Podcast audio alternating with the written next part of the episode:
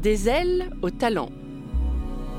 Je vous propose de faire connaissance avec quelqu'un qui gagne à être connu, quelqu'un qui œuvre pour le bien commun. Des ailes au talent, c'est une série de portraits d'hommes et de femmes dont l'énergie et le parcours méritent d'être racontés. Des portraits littéraires. Nous avons choisi de donner la parole à des écrivains et à des écrivaines. Chaque épisode de ce podcast est donc le fruit d'une rencontre entre un talent et une plume. L'autrice que vous allez entendre dans cet épisode, c'est Monica Sabolo. Elle dresse le portrait de l'ébéniste Steven Leprisé. Vous écoutez la deuxième saison des Ailes au talent proposée par la Fondation Bettencourt-Schuller. Soyez les bienvenus.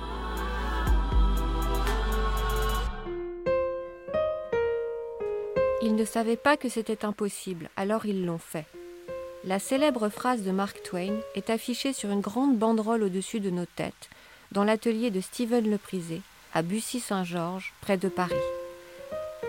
Ces mots illustrent parfaitement la nature de ce jeune homme, ébéniste inventif et fiévreux, qui multiplie les innovations et les façons de travailler le bois. Il nous reçoit souriant, regard franc derrière des lunettes à monture transparente, tatouage sur l'avant-bras de divers éléments liés au bois. Ici, dans cet entrepôt à trois plateaux qui abrite l'atelier, un showroom et un studio de design, il est partout question de créativité, de défis et de raffinement. Des mystérieuses machines monumentales travaillent le bois qui se fait tour à tour souple, transparent, aérien, léger, élastique. Il se mêle à l'acier, au béton, au marbre. Il s'enroule à la façon d'une pelure d'orange, se déforme sous l'impulsion de ce qui ressemble à une pompe à vélo miniature, se distend sous les doigts. La société Arca, atelier de recherche et de création en ameublement, créée en 2009, fourmille d'idées et ne cesse de se déployer. Elle compte aujourd'hui 11 employés, comme le répète Steven Le Prisé à plusieurs reprises, désireux de rappeler que l'aventure est avant tout collective, que tous ces jeunes gens rêvent et explorent ensemble. C'est un atelier euh, que j'ai créé en 2009 avec un collègue de promo. On n'était que deux pendant des années. En 2014, il a décidé de quitter l'entreprise, d'arrêter. Je me suis aussi posé la question au même moment d'éventuellement arrêter. On gagnait très peu. Je me suis laissé un mois de réflexion. J'ai décidé de racheter ses parts, de continuer. Et puis, euh, tout doucement, j'étais d'abord seul avec un apprenti, puis j'avais un auto-entrepreneur avec moi, et puis j'ai fini par embaucher un CDI, deux CDI, trois CDI. Aujourd'hui, on est 11. Les derniers emplois qu'on a créés, c'est autour de la création. Entrer dans cet atelier est comme pénétrer un autre monde, où la matière est manipulée, transformée, déformée, entraînant une joie enfantine chez l'observateur. La première invention de Steven Le Prisé, développée à l'origine avec son associé, puis seul, est le bois gonflant, baptisé Airwood, qui consiste à apposer de la marqueterie sur une matière souple, permettant ainsi de déformer le bois grâce à l'injection d'air. Par la suite, il met au point un nouveau procédé, le Woowood, qui permet de remplacer les tiroirs par des poches élastiques, et pour lequel il est lauréat en 2017 du prix Liliane Bettencourt pour l'intelligence de la main de la Fondation Bettencourt-Schuller dans la catégorie Talent d'exception. On a bossé avec euh, un ingénieur 3M pour trouver les bons adhésifs aussi. Et euh, on vient le coller sur du caoutchouc pour animer le bois d'une manière un peu surréaliste. Quoi. On passe d'un état totalement plat, minimal, avec le raccord de veinage, comme une planche, tout ce qu'il y a de plus banal, posé là, qui va s'animer et se mettre en mouvement quand on va y mettre un objet. Donc euh, déjà, il y a ce côté très euh, impressionnant, fascinant. Les gens adorent toucher cette matière et l'utiliser, mais en plus, ça peut recevoir des objets. On peut faire des coffrets avec euh, bijoux, montres, bouteilles. Et la matière va venir mapper, va venir draper l'objet, à la fois pour suggérer ses contours et à la fois pour le maintenir comme un élastique.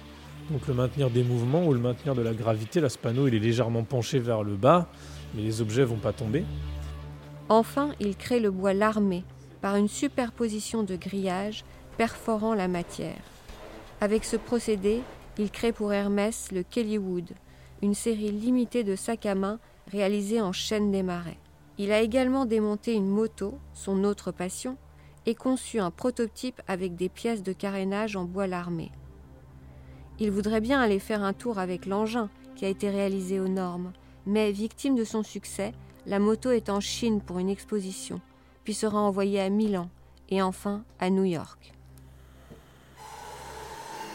Pour Steven Le Prisé, l'art est un jeu, mais que l'on pratique avec le plus grand sérieux. Que ce soit pour une moto, une installation monumentale au plafond d'un hôtel de luxe en Suisse, ou un escalier pour un particulier, la passion est la même, évoquant quelque chose de l'ordre de l'enthousiasme émerveillé et de l'insatiable exploration des possibles. Le point commun entre toutes ces créations, c'est les procédés et matériaux dérivés du bois innovants qu'on applique à ces créations. Alors, dans 99% des cas, il y a les innovations appliquées dessus. Parfois, c'est des projets plus basiques où c'est simplement une idée de contour, de dessin, voilà, original. Euh, parfois des collaborations aussi, comme euh, cette console qui a été euh, faite avec Alexandre Chasseriot, le tabouret là-bas qui a été fait avec Jörg Gessner, tous les deux des, amis et designers. La soif créatrice est née en Bretagne, où Steven Le Prisé a grandi, à l'orée de la forêt de Brocéliande. L'enchantement est là-bas, dans les chemins qui serpentent sous les arbres sombres, mais aussi dans la maison familiale, où chacun est follement créatif. Fils d'un charpentier menuisier, le père a créé un musée autour du machinisme agricole, de l'outillage, de l'artisanat. Là-bas, tout est retapé, réparé avec les moyens du bord. Les tracteurs, moissonneuses-batteuses, solex, motos, motoculteurs et petits objets manuels reprennent vie. Dans la famille Le Prisé, on aime tout faire soi-même. Plomberie, peinture, rafistolage en tout genre. La mère gère une crêperie, le patrimoine, où tous les travaux de rénovation sont réalisés par la famille.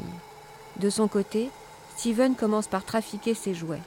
Son grand frère étant passionné de jeux de rôle, il passe son temps à peindre les décors et les personnages, sans participer à une seule partie, tout entier aspiré par la minutie de son rêve.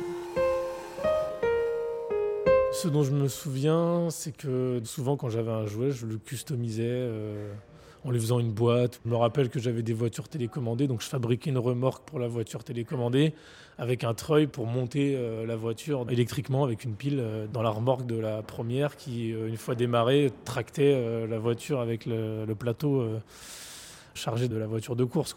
Donc ouais, ça c'était un souvenir. On faisait, je faisais aussi des fingerboards, donc c'était des petites planches à roulettes mais qu'on manipulait avec les doigts. J'en ai encore une sur mon bureau là. Et je faisais, non, je fabriquais carrément des skateparks en bois prenais des palettes que je désossais et je faisais des rampes en bois. Steven s'initie aussi à la science avec ce grand frère passionné qui répond à toutes ses questions, cherchant des réponses dans des livres lorsqu'il ne sait pas. Sa grande sœur, elle, l'initie à la fiesta, à profiter de la vie. Steven traîne dans l'atelier de son père, utilisant des machines dangereuses dès que celui-ci a le dos tourné. Tout est né là-bas, la passion du dessin, de la science, des machines et celle de redonner vie à des objets qui, chez les leprisés, ne sont jamais obsolètes. Le sentiment d'ennui aussi, dit-il, lui a permis de développer son imaginaire. Vivre à l'orée d'une forêt permet aussi de se laisser aller à la rêverie et d'inventer des projets de plus en plus audacieux. En grandissant, Steven ressent le désir de travailler avec plus de finesse. Il veut traiter des matières précieuses et vraies, il se tourne alors naturellement vers le bois. Il est le premier membre de la famille à quitter la Bretagne pour Paris.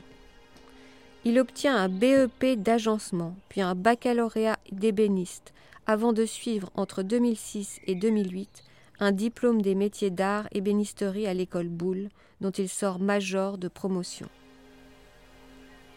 Depuis 2011, il enseigne à l'école Boulle afin d'assurer ce qui lui tient peut-être plus à cœur encore que l'innovation, la transmission. Steven Le Prisé veut partager son savoir. Former les jeunes générations est, à ses yeux, un devoir moral. Il donne des cours sur des machines, mais apprend aussi à ses élèves à réaliser un devis et à rédiger des mails aux clients. On essaye tellement d'ouvrir l'esprit des jeunes et de leur mettre un éventail le plus large possible dans ce qu'ils font, et plutôt de leur inculquer une démarche de travail que beaucoup euh, bah, partent ensuite vers d'autres disciplines ou d'autres spécialités. Mais par contre, ce bagage technique qu'on leur donne, euh, ça leur donne une, arme euh, sans égale quand ils passent en bureau d'études ou en bureau de design. Certains, et heureusement, il y en a beaucoup qui restent artisans d'art. Steven Leprisé aime échanger, partager, que ce soit avec des étudiants, des designers ou des scientifiques. Son enthousiasme l'emmène toujours plus loin, dans des dimensions inexplorées.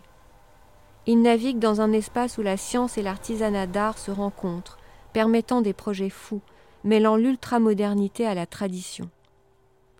Récemment, Arca a collaboré à une thèse avec l'école des mines, explorant la projection thermique sur bois, des projections de métal, de céramique ou de verre.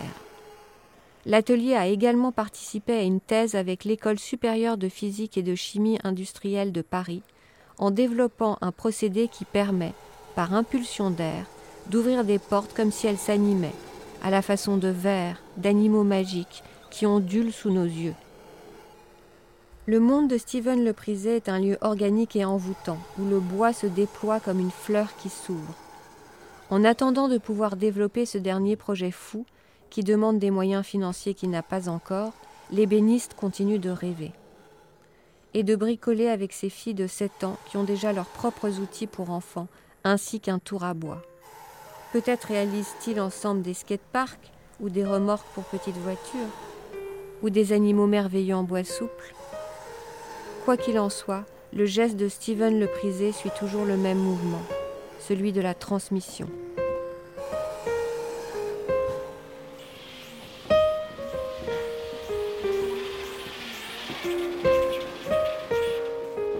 C'était le portrait de Steven Leprisé, un texte écrit et lu par Monica Sabolo.